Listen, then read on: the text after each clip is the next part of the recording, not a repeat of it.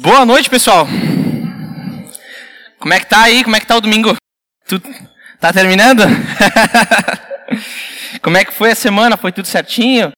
Deu para aproveitar aquele início de frio? Ou tá ainda não não caiu a ficha ainda que vai começar a esfriar, que não é mais calor de 40 graus, né? Como Neville acabou de dizer, né? Tá acabando o domingo. E nada melhor do que acabar o domingo se reunindo aqui em família, né? família de Cristo. Né? Nada melhor do que fechar o domingo com chave de ouro. É a gente poder estar juntos, a gente poder andar juntos e principalmente a gente louvar a Deus e conhecer mais dele, né? Aprender mais do que a palavra dele diz. E quando a gente pensa em encontros, domingos, né? Cada encontro, cada domingo, né? É um encontro. Cada domingo a gente tem despedidas. A gente chega aqui, a gente se cumprimenta. E aí, como é que foi a semana? Tudo certinho? Não foi? Tem alguma coisa errada? Posso te ajudar?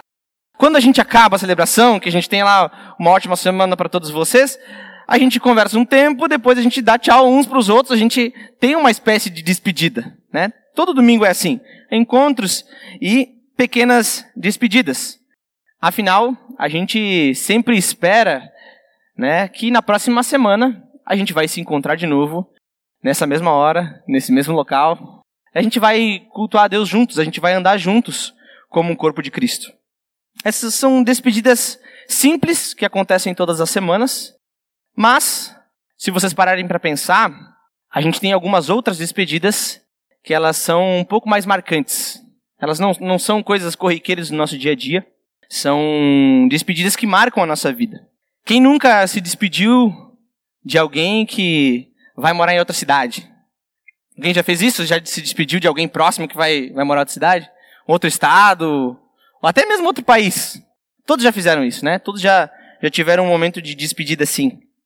Quem nunca se despediu de alguém que não vai estar mais entre nós? Que seu tempo aqui já acabou e eles foram para a eternidade.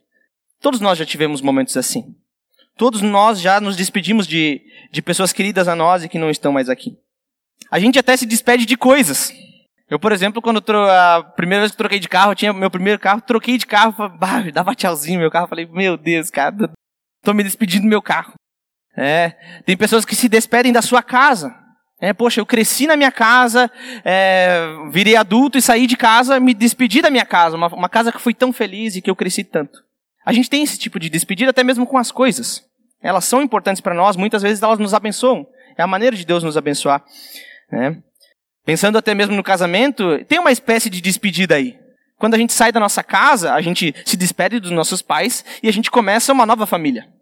A gente saiu daquele núcleo familiar para, com o nosso cônjuge, a gente formar uma nova família. Um novo núcleo familiar. E aí por diante, quando nós tivermos filhos, a mesma coisa vai acontecer.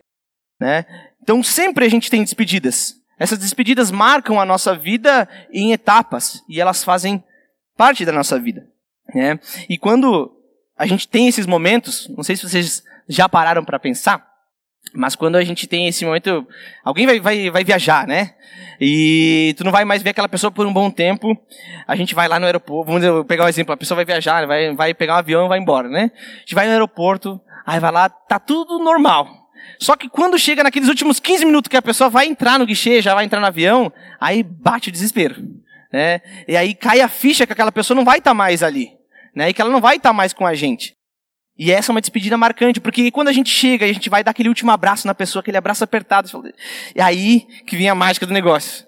As últimas palavras que a gente tem a dizer para alguém, normalmente, são as palavras que a gente fala no ouvido dela quando a gente está abraçando ela e se despedindo dela. São exatamente essas as palavras mais sinceras do nosso coração, são em uma relação, uma despedida, é que quando a pessoa está indo embora, a gente abraça ela, ou a gente está ali no, na última frase que a gente tem para dizer para ela, a gente vai falar as coisas que mais importam, as coisas mais sinceras, e que estão lá preenchendo nosso coração. É ou não é? Sempre acontece isso nas despedidas. Né?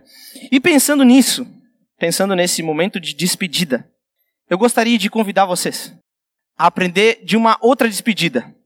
Uma despedida de Cristo. Uma despedida que marcou a vida de Cristo e que, consequentemente, marcou a vida de toda a humanidade também. Então, gostaria de convidar vocês a pegarem suas Bíblias e abrirem, não em Efésios, hoje não vai ser em Efésios. hoje vai ser em João 17. Evangelho de João, capítulo 17. A gente vai ler bastante, gente, hoje. É o capítulo inteiro. Né? 17 tem 20, é, o capítulo 17 de João tem 26 versículos. E a gente vai ler todo esse capítulo porque ele é muito importante. Da mesma forma que marcou essa despedida, creio que ela também tem a marcar os nossos corações. Espero que, que faça isso. Então, vamos ler então João 17, versículo 1 até o 26. Né? Todo, todo o capítulo 17. Depois de dizer isso, Jesus olhou para o céu e orou: Pai, chegou a hora. Glorifica o teu filho, para que o teu filho o glorifique, pois lhe deste autoridade sobre toda a humanidade, para que conceda a vida eterna a todos os que lhe deste. Esta é a vida eterna, que te conheçam o único Deus verdadeiro e a Jesus Cristo, a quem enviaste. Eu te glorifiquei na terra, completando a obra que me destes para fazer. E agora, Pai, glorifico-me junto a ti, com a glória que eu tinha contigo antes que o mundo existisse. Eu revelei teu nome àqueles que, o mundo me, àqueles que do mundo me deste.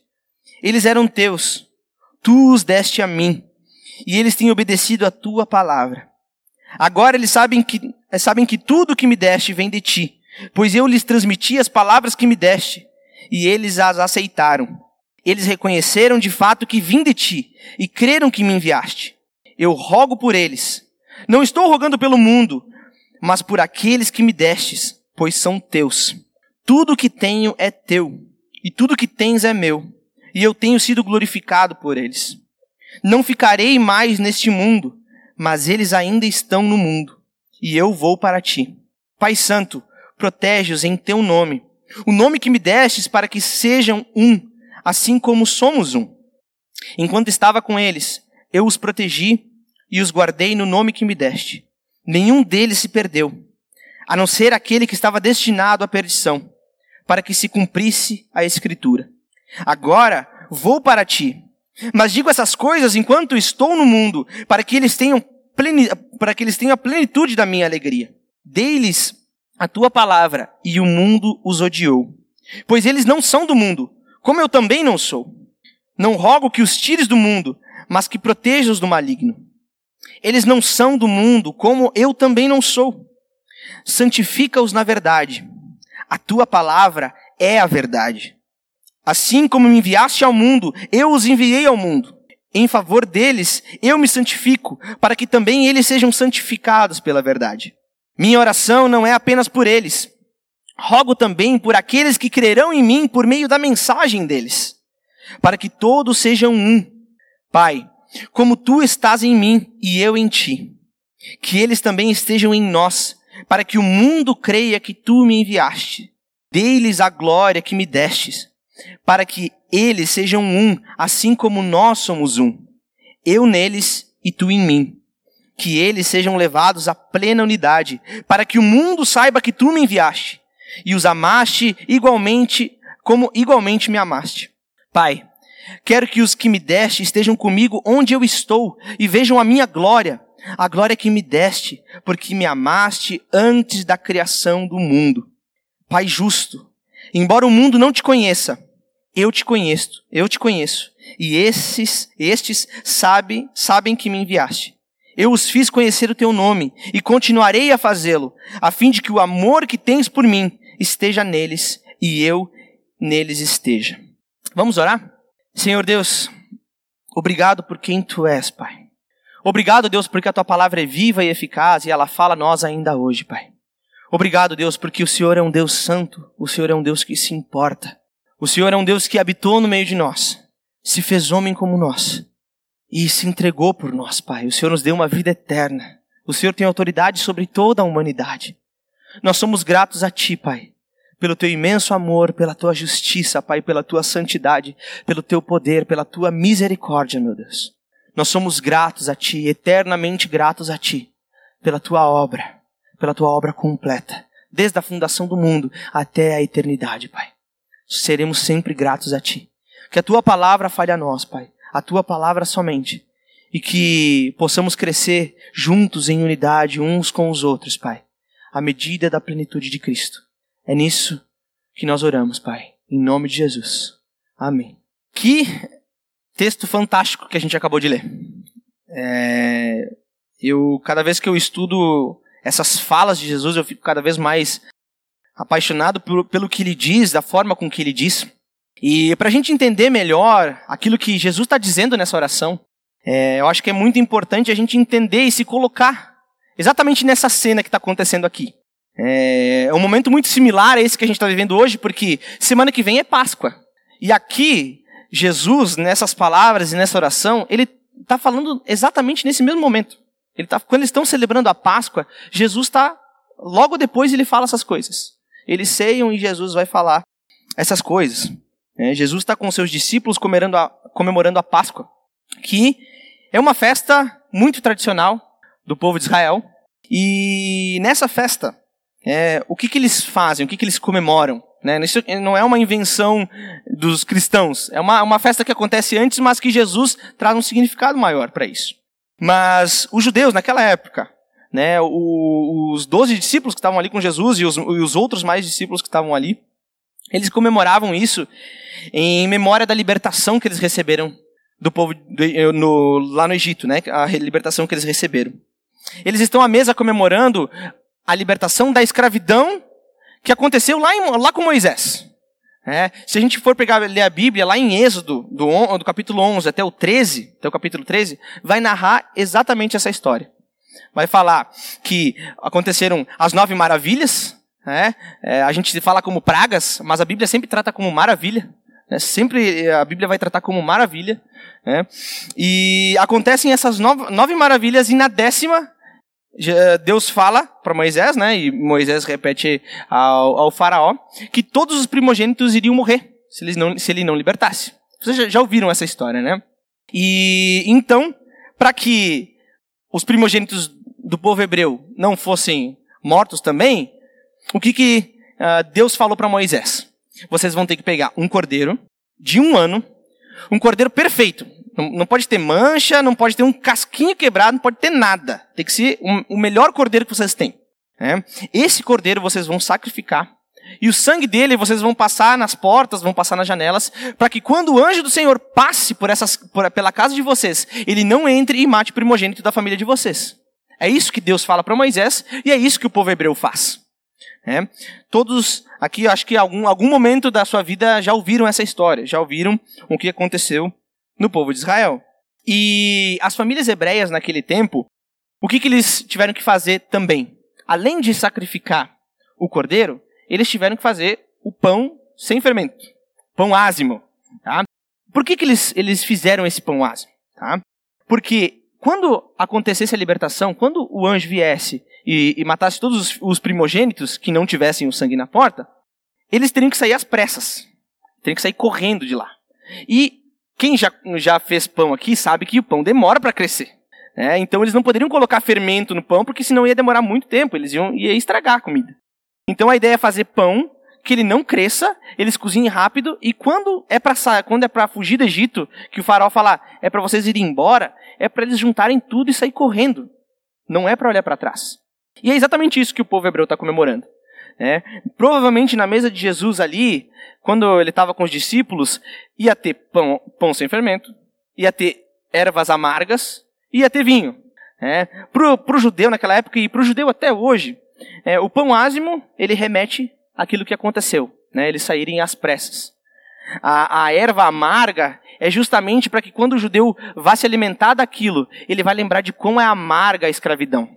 Ele vai comer aquilo e vai falar: Eu não quero voltar a ser escravo. Mas quando ele bebe vinho, é para que ele sinta o doce da liberdade, que Deus os libertou com grande poder. Então tudo isso, toda essa celebração é para lembrar o povo, do, o, povo de, o povo judeu que eles foram libertos do Egito. Foram libertos por Deus, não porque eles eram um povo poderoso, mas justamente porque Deus os libertou.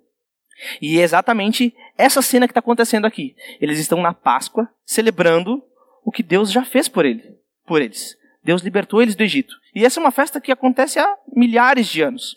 Mas quando Jesus está ceando ali com eles, ele traz uma visão completamente diferente. Ele traz algo muito mais profundo.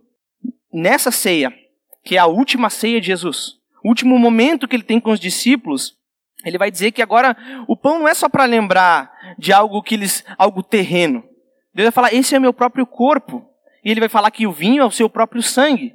É, e talvez fica um pouco vago para os discípulos porque eles estão vendo isso, né? Pensem que eles não tinham a, a, a notícia que a gente tem hoje. Eles não sabiam que Jesus tinha morrido e ressuscitado. Eles estavam esperando por isso. E aí Jesus, antes de morrer, ele já vai dizer: esse é meu corpo e esse é o meu sangue. Né? Então ele traz um, um significado muito mais profundo para isso. Jesus está apontando para a libertação verdadeira. Não é uma libertação terrena, de uma escravidão de um rei, de um povo lá do Egito. Jesus está falando exatamente de uma libertação eterna, uma libertação do pecado. Nós não somos mais escravos do pecado e da nossa própria vontade. Jesus está dizendo, por causa do meu corpo e por causa do meu sangue, vocês são libertos verdadeiramente. Embora vocês possam ser escravos de novo por outros povos, mas vocês não são escravos mais do pecado. Jesus está trazendo exatamente isso para os discípulos. É o que ele fala nos capítulos um, um pouco antes do capítulo 17. Ele vai dizer exatamente que antigamente vocês estavam comemorando a, que vocês vão ganhar uma nova terra.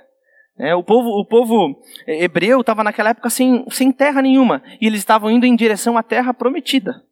É isso que a, gente, que a gente conhece da Bíblia, né? Eles queriam uma nova terra, queriam uma terra prometida. E Jesus está apontando para uma nova terra, uma nova terra prometida que eles não estavam esperando. Eles poderiam esperar uma terra terrena, vamos dizer assim. Mas Jesus está apontando para algo que é celestial, algo que é eterno. E é uma terra que eles não vão precisar batalhar. Jesus já conquistou por eles. Através do seu sangue, através do seu corpo. E é quando, a partir desse momento que ele ensina tudo isso para os discípulos, e ele fala mais algumas coisas, ele consola os discípulos porque eles estão aterrorizados porque Jesus vai embora, Jesus não vai estar mais no meio da gente.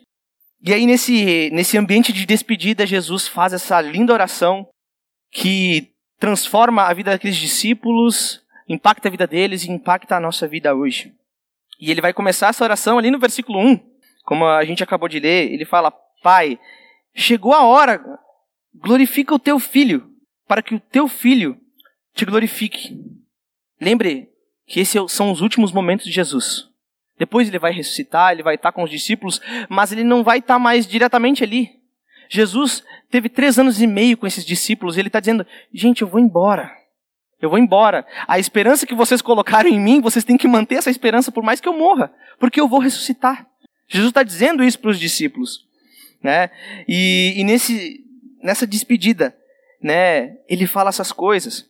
Jesus não foi pego de surpresa. Ele já sabia, quando ele veio para a terra, ele já sabia que ele iria morrer, ele saberia que ele morreria por nós. Ele é o próprio Deus. Ele sabia dessas coisas. Mas mesmo sabendo, o que, que Jesus faz? Jesus ora pelos seus, ele ora, ele ora por si mesmo, ele ora pela glória que ele vai voltar para o Pai. Né? No versículo 2 e 3, ele diz assim, aqui ó, pois lhe deste, no caso para Jesus, né, autoridade sobre toda a humanidade, para que conceda a vida eterna a todos os que lhe deste. Esta é a vida eterna, que te conheçam o único Deus verdadeiro e a Jesus Cristo, a quem enviaste.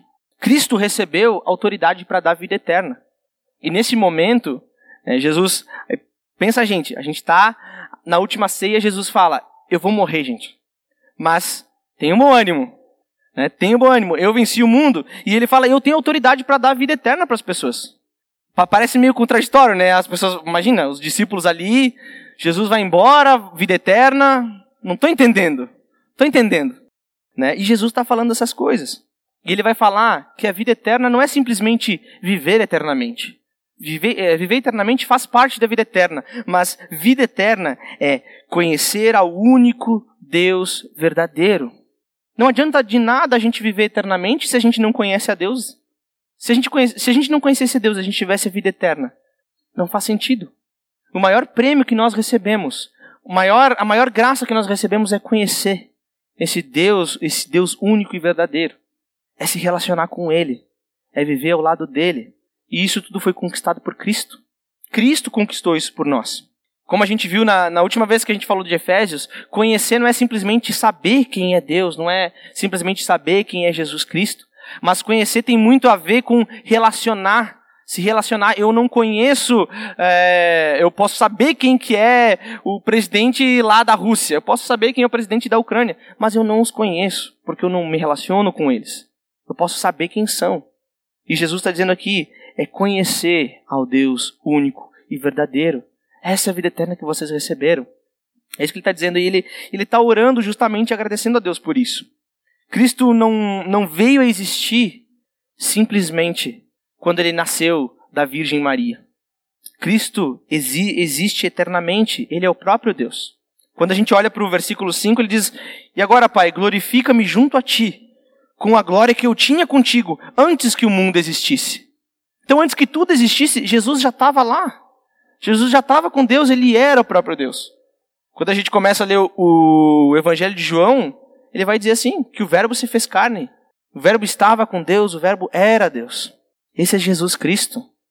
E nas últimas palavras dele, ele ora pelo seu povo. Ele ora dizendo: Chegou a hora, Deus. Me glorifica junto a ti. A tua obra está tá, assim, ó, tá nos 45 do segundo tempo. É agora que eu vou fazer o gol do título. É isso que, que Jesus está dizendo aqui. Ele está orando: Deus, está chegando. Está chegando a hora. E eu vou para ti. Eu vou para ti.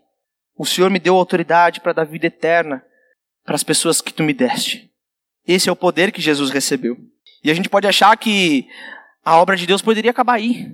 Jesus fez a sua obra e acabou. Só que não é isso que acontece. Quando a gente olha para a oração, a gente vai ver que Jesus está orando não só por ele e pela obra completa, mas ele está orando por aqueles que vão vir depois, por aqueles que estão ali e que vão continuar a obra de Jesus. Ele vai falar exatamente uh, pelos discípulos, né? Eu revelei teu nome àqueles que do mundo me deste. Eles são teus. Tu os deste a mim. Eles têm obedecido.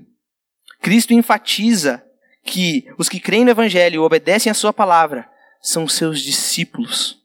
E a evidência de alguém que é discípulo de Cristo é alguém que é obediente, é alguém que aceita a Sua palavra, é alguém que crê na Sua palavra. Jesus fala isso aqui nos versículos 6, aqueles que eles têm obedecido a tua palavra. Ele vai falar no versículo 7 e 8, daqueles que sabem que tudo que me deste vem de ti pois eu lhes transmiti as tuas palavras, as palavras que me destes, e eles as aceitaram. Depois no versículo 8 ele vai dizer, e que creram nas tuas palavras. Ele está falando aqui exatamente dos doze discípulos, na verdade dos onze, né? Que ficaram ali, porque Judas já tinha saído para trair Jesus. Judas saiu, ele ceiou com os, 12 discípulos, com os 11 discípulos, e ele está falando essas últimas coisas enquanto Judas está fora.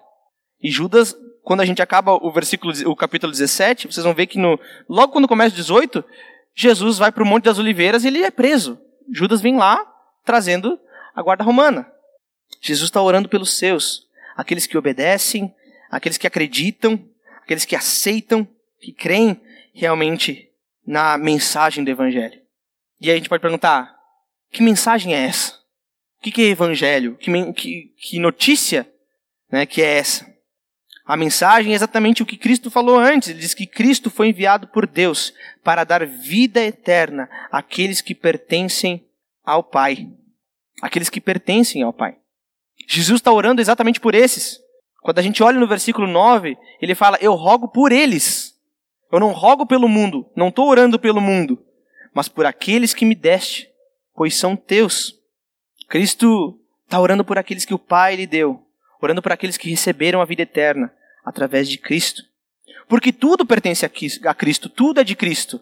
Porque Ele é um com o Pai. E se tudo pertence ao Pai, logo também é de Cristo.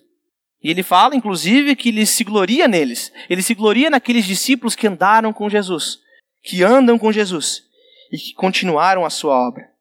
Jesus está orando exatamente por esses, 12, por esses 11 discípulos e por tantos outros que vieram.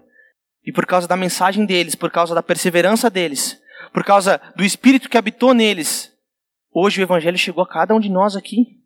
A gente está aqui por causa desses, on, desses 11 homens aqui. A gente não, não conheceu Deus, uh, Deus sozinho. A mensagem veio por, através de outras pessoas. Dessa mesma época de Jesus. Pessoas que andaram com Jesus. Pessoas que pregaram que Jesus foi enviado por Deus à humanidade. Jesus está se despedindo e orando por eles pedindo ao Pai que os dê força para que eles sejam mantidos na verdade e sejam santificados pela verdade. Jesus vai, vai falar da sua morte, né? ele vai predizer a sua morte. Ele vai dizer ali: Eu não vou ficar mais no mundo, eu não vou estar mais com vocês. Né? Ele vai dizer assim: Ele ora pelas pessoas para que, os, para que o Pai os, os proteja, para que sejam um, a fim de terem a alegria e a plenitude da sua graça, a plenitude da sua alegria. Jesus ora por isso. E ele vai falar que o único que se perdeu é aquele que estava destinado à perdição. Exatamente no, no, versículo 12, ele diz assim: Nenhum deles se perdeu, os, 12, os 11 discípulos, a não ser aquele que estava destinado à perdição, para que se cumprisse a Escritura. Desses 12 discípulos, Judas é exatamente o contraste com todos eles. Com todos eles. Enquanto Judas aqui é tratado como o filho da perdição, aquele que, tra aquele que traz Jesus, que não se importa em Jesus ser o próprio Deus, porque Jesus já tinha dito isso para eles. Ele não se importa com isso. Ele é o filho da perdição. E os outros onze discípulos, eles são tratados como filhos de Deus que não fazem parte desse mundo. Quando a gente vê ali os versículos seguintes, ele fala: vocês não são desse mundo, vocês não pertencem a esse mundo. Por isso que o mundo odeia vocês. Enquanto um é filho da perdição, os outros não pertencem a esse mundo, pertencem ao mundo celestial. É isso que ele fala. Por receberem a palavra de Deus, os discípulos são odiados pelo mundo. Jesus ora ali para que os discípulos sejam guardados do maligno. E aqui, quando ele fala ser guardados do maligno, não é para que nada de mal aconteça com a gente. Doenças vão nos atingir, acidentes vão acontecer conosco. Isso, coisas ruins vão acontecer com a gente. E o que ele está querendo dizer aqui é que guarde-os do maligno é para que eles não pequem, para que eles não virem um novo Judas, para que eles não sejam como Judas. Jesus está orando para que Deus nos guarde do maligno. Quando Jesus ora pelos seus discípulos para que eles sejam guardados do maligno, ele fala exatamente isso. E ali, exatamente no fim, quando ele, do, fim do 17 até o 19, né, que ele está orando pelos seus discípulos mais próximos, ele fala para que eles sejam santificados na verdade. É, tem uma outra versão que fala consagrados na verdade, que eu acho muito, eu acho mais uh, assim mais fiel ao, ao, que a gente consegue entender aqui, porque consagrados na verdade é justamente eles foram separados para isso. Eles foram realmente consagrados na verdade pela palavra da verdade, não por eles próprios, mas pela própria palavra de Deus, pelo próprio Cristo. E aí quando eles são santificados pela verdade, Jesus os envia ao mundo para que eles possam cumprir a sua vontade, para que eles possam cumprir a sua obra. E não para por aí, porque não para nos, 12, nos 11 discípulos, não para naqueles 70 discípulos ou nos 500 discípulos que estavam mais próximos de Jesus. Porque aí ele começa a falar de coisas que vão acontecer ainda depois da sua morte. Ele vai falar assim: em minha oração não é, não, não é apenas por eles, rogo também por aqueles que crerão em mim por meio da mensagem deles. Quem que são esses aqui?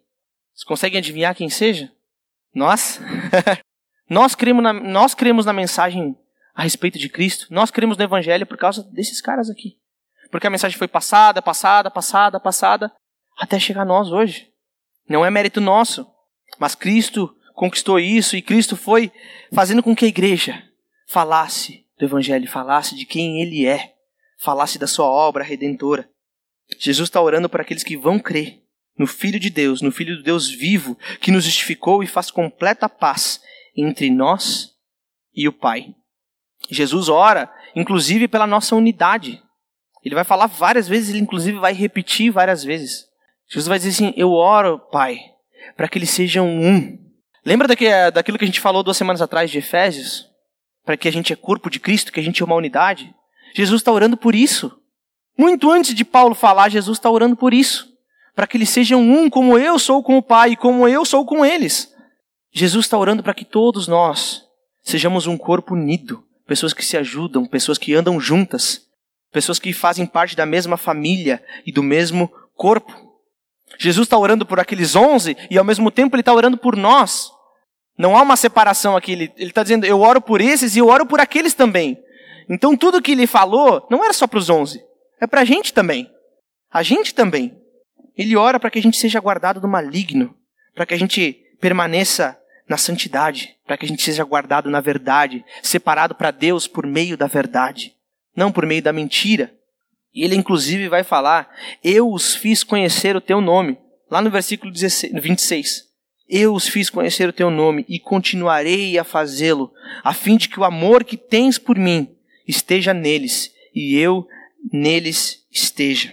Quem nos convence quem nos converte é o próprio Cristo. Jesus está falando assim: eu faço isso e eu continuarei fazendo isso. Jesus é quem nos convence. Não são palavras bonitas que vão convencer os outros de que nós somos miseráveis. Não são palavras bonitas. Não é, não são esforços nossos, mas através da nossa vida, Jesus fala ao coração das pessoas. Através das nossas palavras erradas, Deus fala ao coração das pessoas. Através da leitura da Bíblia, através da sua palavra escrita, Deus fala ao coração das pessoas e ele converte as pessoas. Deus fez isso com os onze discípulos, com os onze discípulos e faz com nós ainda hoje. Ele faz com a gente ainda hoje. É o que ele prometeu aqui. Eu os fiz conhecer o teu nome e continuarei a fazê-lo. Isso Jesus está falando antes de morrer. Quando Jesus morre, ele ressuscita. E na última palavra, na última despedida de Jesus, lá em Mateus 28, a gente conhece também. Eu estarei com vocês até o fim dos tempos. Façam discípulos, ensinem, batizem. Eu estarei com vocês até o fim dos tempos. Jesus está dizendo exatamente isso. Ele estava com os, onze, com os onze discípulos aqui. E ele está conosco ainda hoje. Diante disso, eu. Pensando aqui, eu não sei se você conhece verdadeiramente a Jesus Cristo. Eu não sei se você, quando olha para essa oração, você entende o que Jesus está dizendo aqui para os discípulos. Eu não sei se você compreende a, a, obra tremenda de Jesus, que Ele é o Cordeiro verdadeiro, que tira o pecado do mundo, que nos liberta da escravidão do pecado. Eu não sei se você entende isso. Eu não sei se você entende que Jesus, nas últimas palavras que ele deixa, ele está orando a Deus, pedindo por aqueles que ele ama, pedindo por nós, pedindo por aqueles discípulos que estavam ao redor dele, comendo a mesa com ele. Eu não sei se você entende isso. Eu não sei se você é, consegue amar tudo isso. Eu não sei, realmente não sei. Mas eu gostaria de fazer uma pergunta para todos nós.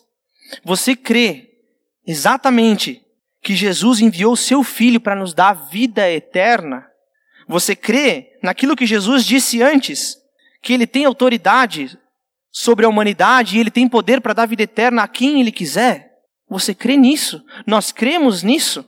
Você crê com todas as suas forças que Jesus Cristo, ele é o próprio Deus que fez o que se fez homem como nós, viveu sem nenhum pecado, morreu pelos nossos pecados e as nossas transgressões, e que no, no terceiro dia ele ressuscitou e hoje ele está à direita de Deus? Você crê que Jesus é o próprio Deus e fez tudo isso por nós? Se você não crê, se você duvida que esse Jesus que está orando aqui, esse Jesus que sabia que ia morrer, esse Jesus sabia que iria ressuscitar. Se você crê nesse Jesus soberano, que tem autoridade sobre toda a humanidade, e que existe antes da fundação do mundo, antes que tudo existisse. Se você duvida disso, por favor, me chama para conversar depois. Conversa com a pessoa que te trouxe aqui. Conversa com alguém que você olhe e, e, e olha para essa pessoa e diz: Eu acho que ela entende, eu acho que ela vive com esse Jesus. Por favor, faça isso. Porque esse Jesus aqui, ele não nos deixa desamparados. Ele é todo poderoso e mesmo assim ele ora por nós. Ele nos ama. Ele ora antes de se entregar por nós. Ele ora para que os discípulos não se desesperem, para que a gente não se desespere. Esse é o Jesus da Bíblia. Esse é o Jesus da Bíblia. Segundo o texto, os discípulos não pertencem a esse mundo e por isso o mundo os odeia, porque eles receberam a palavra de Deus. Mas é aí que vem a grande questão. Será que o mundo nos odeia ou o mundo nos ama? Eu pergunto isso porque muitas vezes a minha vida com Cristo ela é tão, mas tão anêmica, que não faz diferença nenhuma na vida das pessoas aí fora. Não faz diferença nenhuma se eu creio em Jesus Cristo ou não. Muitas vezes a minha vida é assim. O mundo odeia Cristo, porque o mundo não suporta a ideia de precisar de alguém. O mundo não suporta a ideia de que eu preciso de um Salvador. O mundo não suporta a ideia de eu não posso bater no peito e dizer que eu consegui. Naturalmente a gente quer isso. Naturalmente a gente quer dizer que a gente é bom. Mas o mundo não aceita isso. Nós aqui como cristãos, como pessoas do mesmo corpo e que entendem quão miseráveis nós somos, nós entendemos que nós precisamos de Jesus. E é só dele. Tem uma frasezinha que a gente usa diariamente que é só Deus na causa. É exatamente isso, é só Deus na causa. Não adianta gente. Não adianta. O mundo não quer um salvador. O mundo acha que não precisa de um salvador. Muito menos de um rei. Muito menos de um rei. Alguém governar a minha vida. Eu não posso dizer o que eu gosto, eu não posso fazer o que eu quero. Vocês percebem como a nossa vida é completamente oposta? Jesus está pedindo ao Pai: santifica eles na verdade, guarda-os na verdade, e a verdade é que nós precisamos de Cristo. A verdade é que a gente é pecador. É essa que é a verdade. Temos sido omissos diante da nossa miséria e da miséria do mundo. A gente fica tanto faz, tanto fez. Ou a gente tem noção da urgência que é pregar o evangelho. A gente tem noção dessa urgência, dessa missão que Jesus nos deu.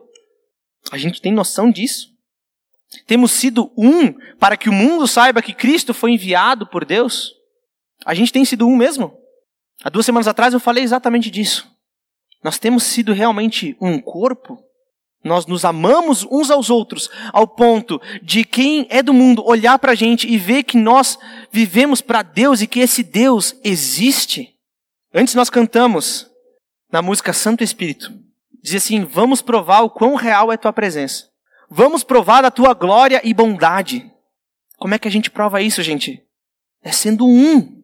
É sendo um. A Bíblia está dizendo assim: eu oro para que vocês sejam um, para que o mundo saiba que o Pai me enviou. Cristo está dizendo isso. O mundo vai saber quem Jesus é verdadeiramente, vai conhecer Jesus verdadeiramente quando nós nos amarmos uns aos outros e andarmos como um só corpo. É só assim, gente. Como eu falei antes, não adianta palavras bonitas, não adianta a gente pregar o mundo e a gente não viver em unidade. O que nós somos? Nós somos discípulos verdadeiros ou nós somos filhos da perdição, como ele está falando de Judas? Nós somos discípulos verdadeiros, aquele, aqueles a quem o mundo odeia, aqueles que são guardados em santidades? Ou nós somos aqueles que traem Jesus por 20 moedas de prata? Quem nós somos? Quem nós somos? Temos amado uns aos outros ao ponto do mundo conhecer esse Deus verdadeiro. É esses são os discípulos. Aqueles que obedecem, aqueles que aceitam aqueles que são gratos por isso, aqueles que creem verdadeiramente. Não adianta crer e não obedecer. E não é porque um, obedecer faz a gente ser melhor, não, é porque obedecer é evidência que eu criei. É evidência. E se eu obedeço sem crer, aí sim, aí é própria força. Na sua despedida, Jesus orou por nós. Ele se despediu para que a sua obra fosse completa. Ele disse isso antes de tudo acontecer, antes de ele morrer antes dele ser entregue na mão dos romanos, antes dele ser crucificado numa cruz, antes dele ser espancado, antes de ter o sangue derramado, Jesus já disse que isso ia acontecer. Ele, ele no início da oração disse: Pai, eu vou, eu vou para ti. Eu não vou estar mais aqui com vocês, gente. Mas ele vai, ele se despede para que a obra fosse completa, para que tivéssemos a vida eterna e para que o Espírito Santo fosse enviado a nós. Se Cristo não tivesse feito a sua obra, o Espírito Santo não tinha sido enviado a nós a obra precisava ser completa. E aí o desafio para a gente é ser grato a esse Jesus, que além de cumprir o propósito dele, o propósito eterno dele, da nossa salvação, ele é um Deus que ora por nós. Ele intercedeu por nós porque ele nos ama. Ele nos ama para que a gente não se desespere porque o nosso Jesus morreu, porque o nosso rei morreu, mas para que a gente seja alegre, para que a gente tenha a plenitude da sua alegria porque além de morrer, esse nosso Jesus ressuscitou. E agora ele nos dá esperança de uma nova Páscoa, de uma nova terra, de uma nova Jerusalém celestial, que é muito melhor do que aquela que existe. É uma terra muito melhor do que aquela que existe, porque lá não existe pecado, lá não existe doença. E lá nós conheceremos face a face o nosso Deus verdadeiro, o único e verdadeiro. Sejamos gratos a esse Jesus, que ora por nós e, principalmente, que nos salvou e hoje é o nosso Rei. Vamos orar, pessoal. Senhor Deus, obrigado, Pai, porque o Senhor enviou Jesus para nos salvar. Nós somos miseráveis, Pai, porque nós não temos nada de bom para te ofertar. Nós não temos nada de bom para fazer com que nós sejamos dignos da tua salvação, do teu amor, Pai. Nós somos dignos da tua justiça, simplesmente, Pai. Mas o Senhor, que é rico em misericórdia, se entregou por nós, Pai, quando nós ainda éramos pecadores. E nas tuas últimas palavras, Pai, o Senhor ora por nós. nas tuas últimas palavras, o Senhor se importa conosco. O Senhor deseja, Pai, que nós não nos desesperemos, mas que a gente seja um. Um contigo e um com os outros, Pai. Nas tuas últimas palavras, Pai, o Senhor diz isso a nós. O Senhor conforta o nosso coração e confortou o coração daqueles discípulos que estavam lá com Jesus. Eles não sabiam que estava por vir, Pai. Eu tenho certeza que quando Jesus é preso e Jesus começa a apanhar, Deus, bate o desespero.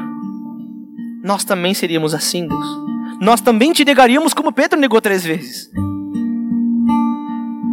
Mas o Senhor, Pai, o Senhor os manteve na fé.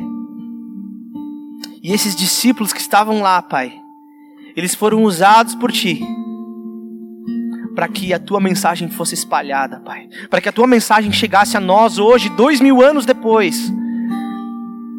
Para que a Tua mensagem fosse viva e eficaz nas nossas vidas. Na Tua oração de despedida, Pai, ela marcou a história, ela marcou a vida daqueles discípulos e ela marca a nossa vida hoje. Porque o Senhor nos consagra a santidade na verdade. O Senhor nos separa por causa da verdade, para viver o Evangelho, Pai. Para viver a mensagem do Evangelho que é: o Senhor foi enviado pelo Pai. O Senhor foi enviado para pagar os nossos pecados para vencer o pecado, para vencer a morte, para ser glorificado, ressuscitado. Pai, que em tudo nós possamos te glorificar. Da mesma forma que os discípulos glorificavam a Jesus naquele tempo. É aquilo que a gente acabou de ler, Pai. Que juntos, Pai, nós como igreja, nós possamos ser um. Para que o mundo saiba que o Senhor enviou teu Filho em nosso favor. Pai, transforma as nossas vidas para que nós nos amemos uns aos outros. Para que nós nos ajudemos uns aos outros. Para sermos semelhantes a Cristo. Semelhantes a esse Cristo. Semelhantes ao nosso Rei, ao nosso Redentor, ao nosso Salvador. Pai, nós somos gratos a Ti por isso. Somos gratos, Pai, porque o Senhor veio à terra, o Senhor se fez homem, o Senhor se humilhou, o Senhor abriu mão da sua glória para viver conosco, mas hoje o Senhor vive na tua glória e nós podemos confiar em Ti, porque o Senhor venceu o mundo. O Senhor não está mais no mundo, mas o Senhor venceu o mundo. O Senhor nos pede, o Senhor nos diz para ter bom ânimo, porque o Senhor venceu. E porque junto a Ti nós podemos vencer também, Deus. Somos gratos, Pai, porque em Ti nós somos mais que vencedores. E é em Teu nome que nós oramos e, somos gratos, Pai. Amém.